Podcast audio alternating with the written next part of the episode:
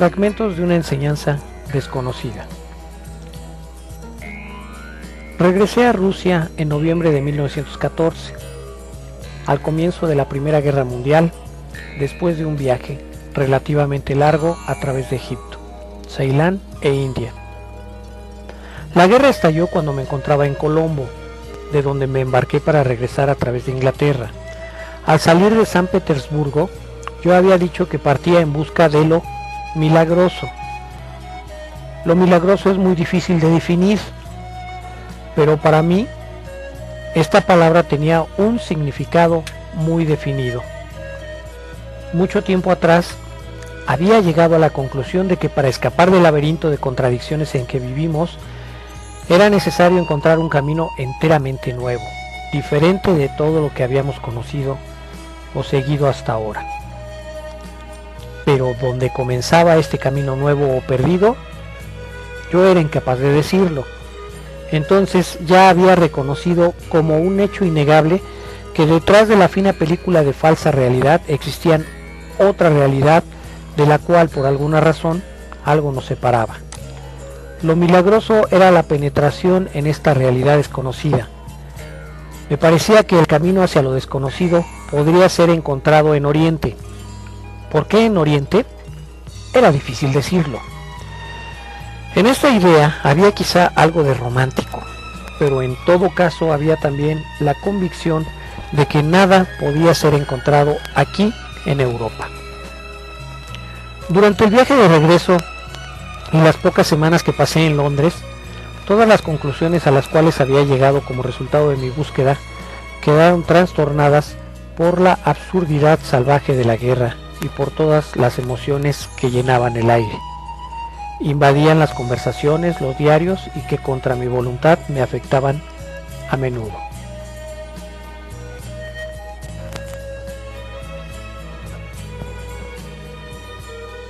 Pero de regreso a Rusia, cuando volvieron los pensamientos con los cuales había partido, sentí que mi búsqueda y aún las menores cosas conectadas con ellas eran más importantes que todo lo que estaba sucediendo o pudiese suceder en un mundo de absurdos obvios.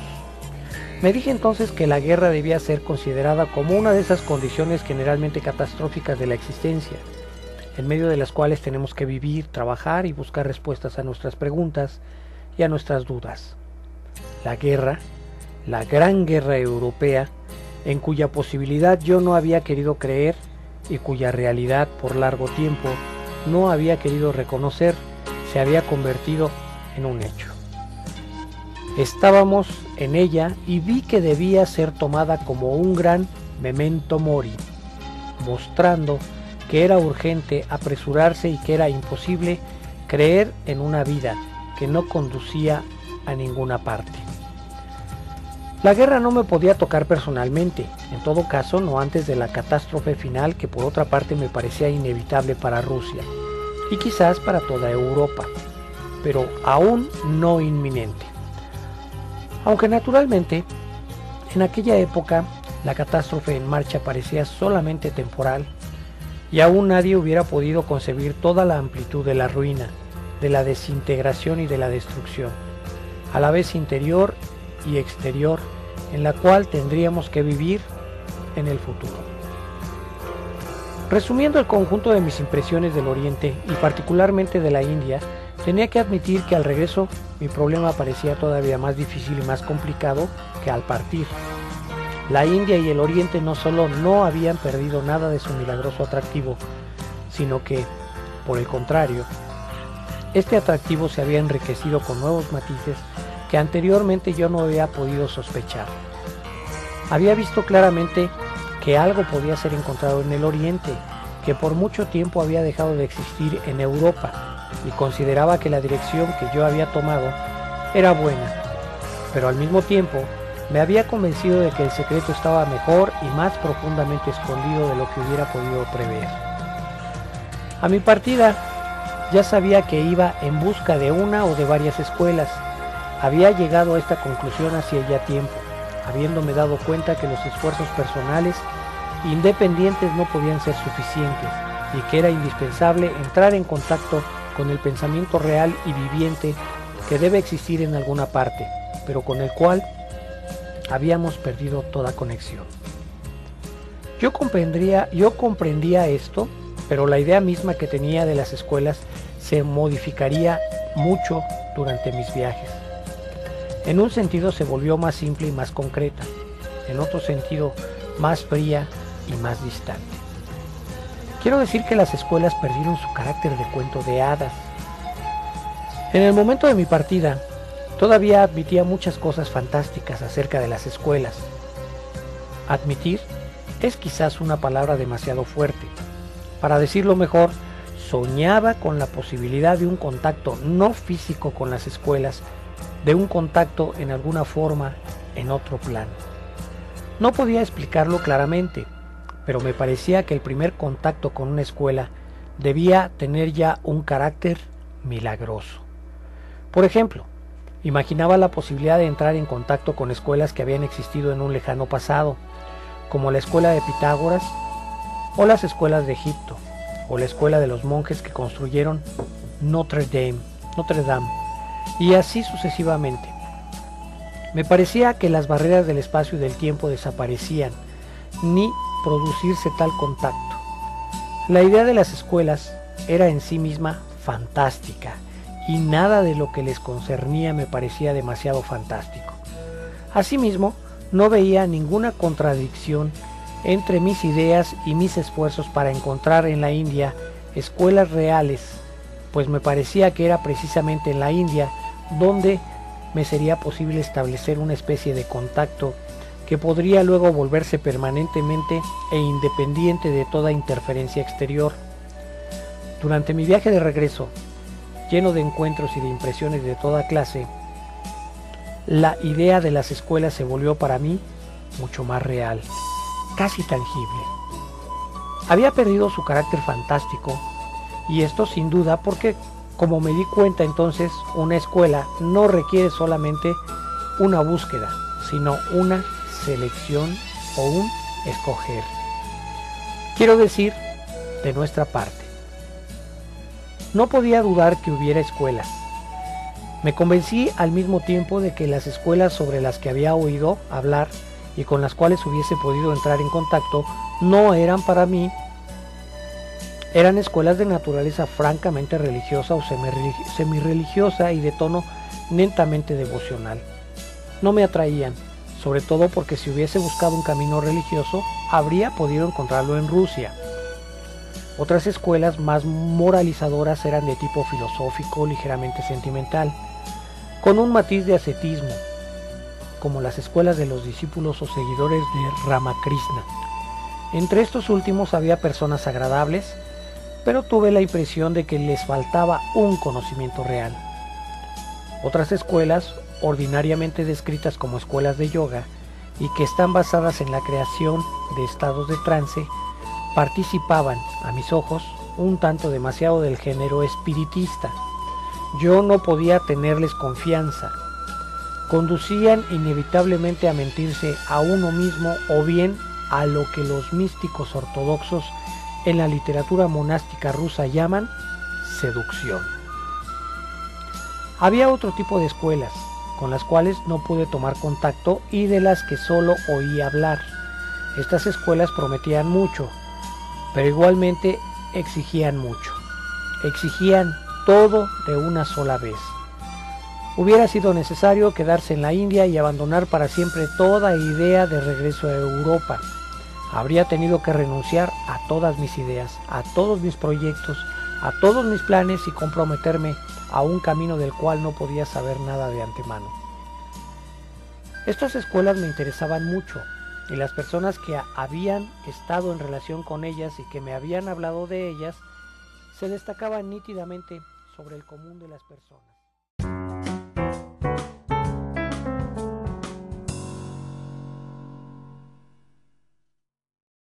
Gurdjieff volvió sobre el eneagrama en múltiples ocasiones.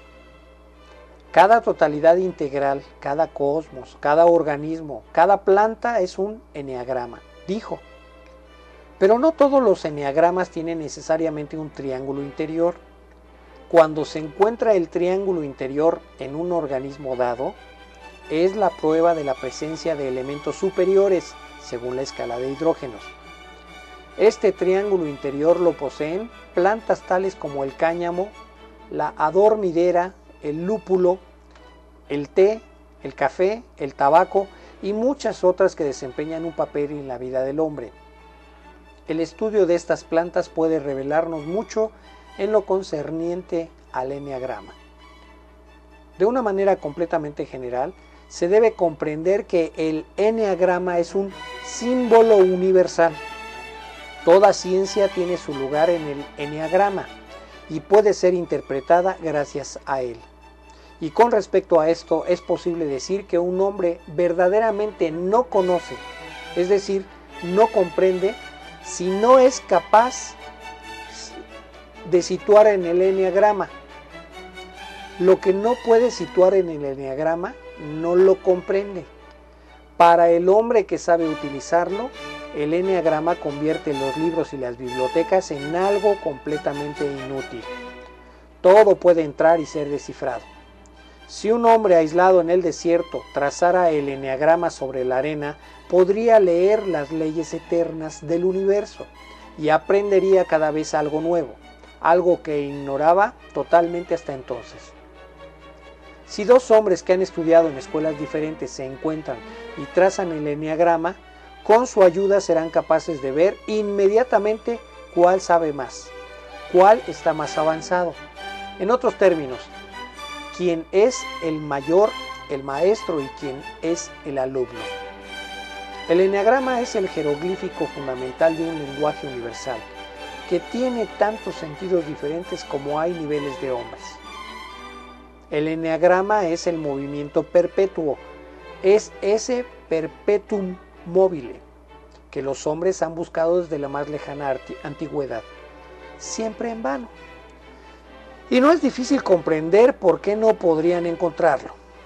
Buscaban fuera de sí mismos lo que se hallaba dentro de ellos y trataban de construir un movimiento perpetuo como se construye una máquina, en tanto que el movimiento perpetuo es una parte de otro movimiento perpetuo y no puede ser creado fuera de este. El enneagrama es un diagrama esquemático del movimiento perpetuo, es decir, de una máquina de movimiento eterno. Pero claro está que es necesario saber cómo leer este diagrama. La comprensión de este símbolo y la capacidad de hacer uso de él le da al hombre un poder muy grande es el movimiento perpetuo y es también la piedra filosofal de los alquimistas. La ciencia del enneagrama ha sido mantenida en secreto durante mucho tiempo y si ahora está puesta en cierta manera más al alcance de todos, no lo está sino bajo una forma incompleta y teórica, prácticamente inutilizable para quien no haya sido instruido en esta ciencia por un hombre que la posea. El enneagrama para ser comprendido debe ser considerado como un estado en movimiento, como moviéndose. Un enneagrama inmóvil es un símbolo muerto. El símbolo vivo está en movimiento. Mucho después, fue en 1922, cuando Gurdjieff organizaba su instituto en Francia y sus alumnos estudiaban danzas de derviches. Gurdjieff les enseñó ejercicios que se relacionaban al movimiento del enneagrama.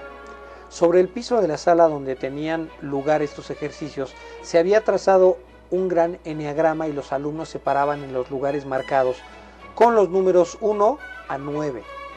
Empezaron entonces a desplazarse de un sitio al otro según el orden indicado por el periodo de los números en un movimiento muy impresionante girando uno alrededor del otro en los puntos de encuentro, es decir, en los puntos de intersección de las líneas en el eneagrama. En ese entonces, Gurdjieff dijo que los ejercicios de movimiento según el eneagrama ocuparían un sitio importante en su ballet, La lucha de los magos.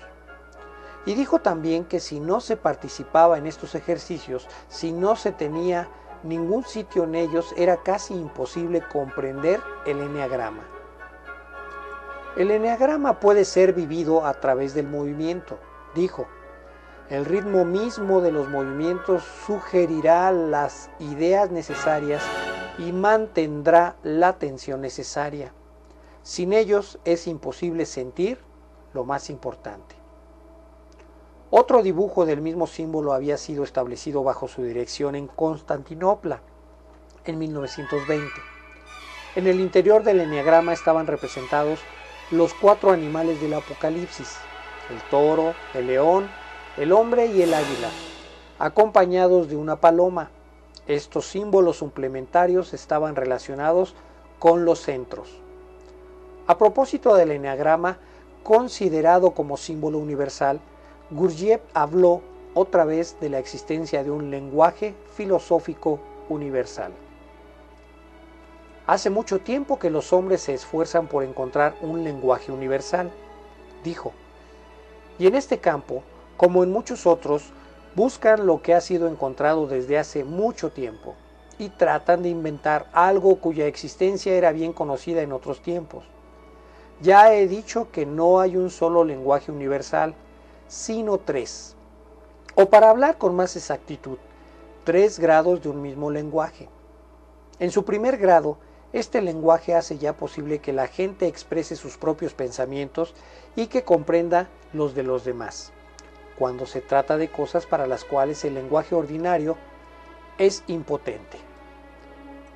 ¿Qué relación tienen estos lenguajes con el arte? preguntó alguien. ¿Y no representa el arte mismo este lenguaje filosófico que otros buscan intelectualmente? No sé de qué arte habla usted, dijo Bourdieu. Hay arte y arte. Sin duda usted habrá notado que en nuestras reuniones se me ha preguntado muy a menudo sobre el arte y que siempre he eludido toda conversación sobre este tema. En efecto, estimo que todas las conversaciones ordinarias sobre el arte están enteramente desprovistas de sentido. Lo que la gente dice no tiene nada que ver con lo que piensa y ni siquiera se da cuenta de ello. Por otra parte, es perfectamente inútil tratar de explicar las verdaderas relaciones de las cosas a un hombre que no sabe ni el ABC acerca de sí mismo, es decir, acerca del hombre. Pero hemos estudiado lo suficiente para que tengan ahora alguna noción de este ABC. Así que hoy tal vez hablaré de arte con ustedes. Les recordaré primeramente que hay dos clases de arte sin denominador común, el arte objetivo y el arte subjetivo. Todo lo que ustedes conocen, todo lo que llaman arte es el arte subjetivo, que por mi parte me abstendría de llamar arte, porque reservo ese nombre para el arte objetivo. Lo que llamo arte objetivo es muy difícil de definir, ante todo porque ustedes atribuyen las características del arte objetivo al arte subjetivo. Luego, porque cuando ustedes se encuentran frente a las obras de arte objetivo, las sitúan al mismo nivel que las obras de arte subjetivo. Les voy a exponer claramente mi idea. Ustedes dicen, un artista crea. Yo reservo esta expresión para el artista objetivo. Del artista subjetivo digo que en él ello se crea, pero ustedes no diferencian y sin embargo la diferencia es inmensa. Además, ustedes atribuyen al arte subjetivo una acción invariable. Dicho de otro modo, ustedes creen que todo el mundo reaccionará de la misma manera a las obras de arte subjetivo. Ustedes imaginan, por ejemplo, que una marcha fúnebre provocará en todos pensamientos tristes y solemnes y que cualquier música de baile, una Komarinsky, por ejemplo, provocará pensamientos alegres. De hecho, no es así. Todo depende de las asociaciones. Si sucede que oigo por primera vez...